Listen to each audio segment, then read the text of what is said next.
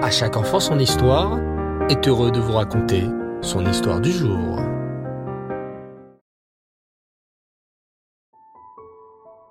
Bonsoir les enfants, vous allez bien? Baou Hachem, content de vous retrouver. Vraiment, toujours un grand plaisir de partager avec vous ces belles histoires. Ce soir, j'aimerais déjà vous demander, savez-vous quel paracha nous sommes cette semaine? Oui, vous le savez déjà, c'est la parachate Yitro, une paracha magnifique où Hachem va nous donner un cadeau merveilleux, la Torah sur le Harsinaï. D'ailleurs, il a aussi donné les dix commandements, les Aseret Adiberot. Et un de ces commandements est de ne pas kidnapper, de ne pas voler. Alors, écoutez bien cette histoire. Reb Shmuel était un homme très riche qui avait une usine de boissons alcoolisées. Le gouvernement avait décrété qu'il fallait payer des taxes en fonction des boissons produites et il y avait un compteur qui vérifiait cette quantité. Reb Shmuel faisait très attention à payer cette taxe et à être très honnête dans son commerce. Un jour, deux employés non juifs trouvèrent le moyen de prendre de la boisson sans que ça s'affiche sur le compteur.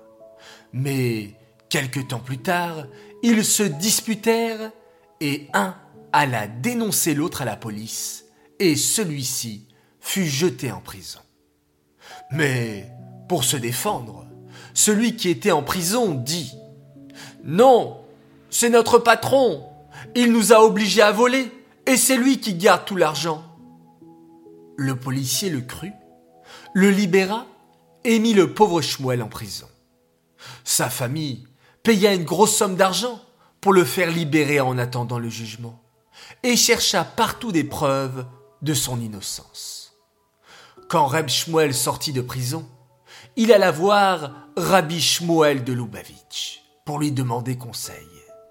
Mais il y avait énormément de monde, et Reb Shmuel patienta deux jours à attendre. Pendant ce temps, il priait Hachem de tout son cœur et récitait des Tehillim pour être sauvé.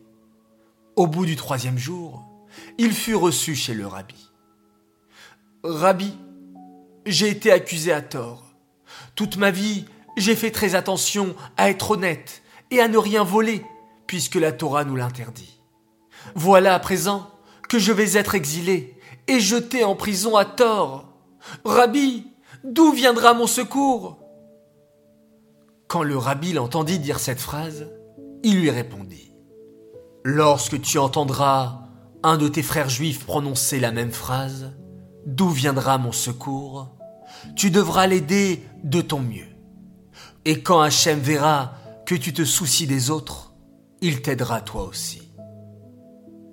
Reb Shmuel, réconforté et rassuré, retourna chez lui. Tout le monde lui souhaita un bon jugement, puis on lui annonça, pendant sa visite chez le rabbi, la maison et le restaurant de Reb Chaim avaient brûlé. Le pauvre dirent les gens. Il n'a plus de quoi nourrir sa famille, ni de maison ou de quoi les habiller. Reb Shmuel partit alors immédiatement rendre visite à son ami, et déjà de loin, il pouvait sentir l'odeur du brûlé. Son ami l'accueillit, heureux de le voir libre, mais Reb Shmuel demanda à Reb Chaim. Cher ami, de combien tu as besoin pour ton restaurant, ta famille et ta maison? Mais Reb Chaim répondit Je n'ai besoin de rien. Hachem m'aidera. Dans les Télim, il est dit D'où viendra mon secours? Il viendra d'Hachem. Me'ayin yavo Ezri. Ezri me'aim Hachem. Dès que Reb Shmuel entendit ces mots, il insista pour aider Reb Chaim jusqu'à ce qu'il accepte. Avec une grande joie, il lui donna l'argent et Reb Chaim le bénit.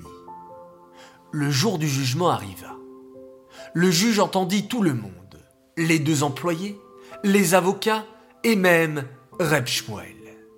Puis il dit Avant de rendre mon verdict, j'aimerais vous raconter une histoire. Un jeune homme, noble de bonne famille, partit en voyage en train. Il s'endormit et, en se réveillant, il vit qu'on lui avait volé sa valise, son argent et même son billet de train pour revenir. Il dut alors descendre, mais personne ne l'aida. Il fut obligé de dormir sur un banc et de demander l'aumône pour s'acheter un peu de nourriture. Soudain, un homme d'affaires s'approcha de lui, l'invita au restaurant pour manger un bon repas chaud. Il acheta un billet de retour et pensa même à lui donner de la nourriture et de l'argent pour le voyage. Le jeune homme, gêné, lui demanda son adresse et son nom pour le rembourser, mais l'homme d'affaires refusa. Des années passèrent. Le jeune, c'est moi. Et l'homme d'affaires est Reb Shmuel, ici présent, qui m'a aidé lorsqu'il n'y avait personne. Quelqu'un qui aide ainsi ne peut pas être un voleur. Je déclare donc l'accusé innocent. Reb Shmuel remercia Hachem et repensa aux paroles du rabbi. Grâce à sa mitzvah d'aider les gens et à sa grande précaution de ne jamais voler, Reb Shmuel fut acquitté et libéré.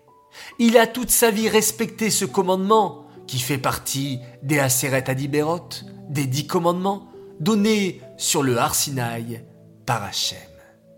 Nous aussi alors, les enfants, nous devons faire très attention à ne jamais prendre quoi que ce soit qui ne nous appartient pas, même un tout petit bonbon ou une gommette. Non, non, non, nous ne volerons pas. Bravo les enfants d'avoir bien écouté cette histoire. J'espère qu'elle vous a plu. Cette histoire est dédicacée à l'occasion de quatre grands Mazaltov. Alors tout d'abord un immense Mazaltov à une fille merveilleuse, Chaya Mouchka Sebag de Bonneuil, pour ses 13 ans hier, le 20 Shvat. Tes parents, tes sœurs te souhaitent tout le bonheur du monde, avec une bonne santé, et reste comme tu es. On est fiers de notre Bechora. Deuxième Mazaltov pour une autre belle princesse. Elle fête ses six ans. Elle s'appelle Adassa Geoula Amram. On te souhaite à toi de grandir en bonne santé dans le chemin de la Torah, dans le chemin des mitzvot, avec un bon mazal et beaucoup de réussite. De la part de papa, maman, de tes frères et sœurs qui t'aiment très très fort. Et enfin, troisième Mazaltov, celui-ci c'est une fille adorable qui me l'a demandé pour les un an de sa petite sœur chérie Naomi Mazal Waknin. Alors bravo à toi pour cette attention, Shendel, et un coucou au passage pour tes sœurs Levana et Shana. Et mon dernier Mazaltov pour un garçon adorable. Il a fêté ses 8 ans aujourd'hui. Il s'appelle Raphaël Jonathan Bokobza alors toute ta famille se joint à moi pour te souhaiter plein de joie, plein de bonheur et plein de réussite. Tu es un grand maintenant, alors à toi de faire encore plus de Torah et de mitzvot. Voilà, les enfants, l'histoire, les Mazal Tov sont terminés. Merci, merci toujours d'être fidèle à chaque enfant son histoire, de nous écouter, de progresser et de prendre exemple sur notre tzadikim. Bravo les enfants, vous êtes tous formidables. Je vous dis Laila Tov, très très bonne nuit, reposez-vous bien, faites de très jolis rêves et vous pouvez aussi fermer vos yeux pour faire un magnifique schéma Israël.